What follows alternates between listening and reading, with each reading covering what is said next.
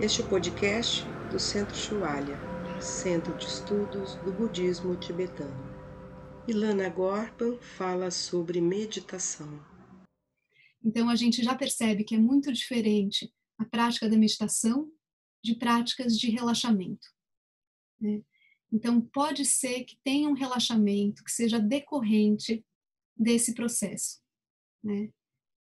E tem um relaxamento, mesmo quando a gente faz a preparação do corpo, dentro do possível, porque talvez algumas pessoas tenham algum, né, alguma questão de dor crônica de corpo, então essa dor não vai sumir, mas tem um relaxamento necessário para a gente entrar na prática. Tanto um pequeno relaxamento mental quanto um relaxamento do corpo.